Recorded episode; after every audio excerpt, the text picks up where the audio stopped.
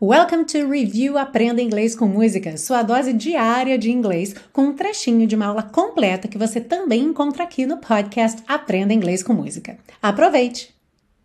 Crash at my place. Esse crash, que normalmente é bater, né? Quando a gente fala to crash, por exemplo, num sofá ou na casa de alguém, é tipo você cair ali. Em português até é usado um pouco como gira, né? Tipo, ah, cai lá em casa. Se eu não tenho onde dormir, cai lá em casa. Essa ideia do cai lá em casa é o crash, crash at my place ok?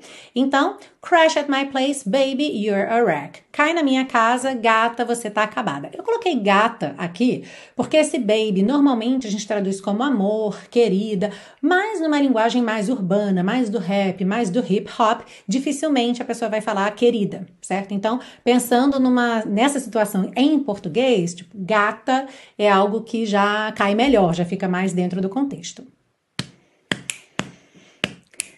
Needless to say, I keep her in check. She was a bad, bad, nevertheless. Calling it quits now, baby, I'm a wreck. Crash at my place, baby, you're a wreck.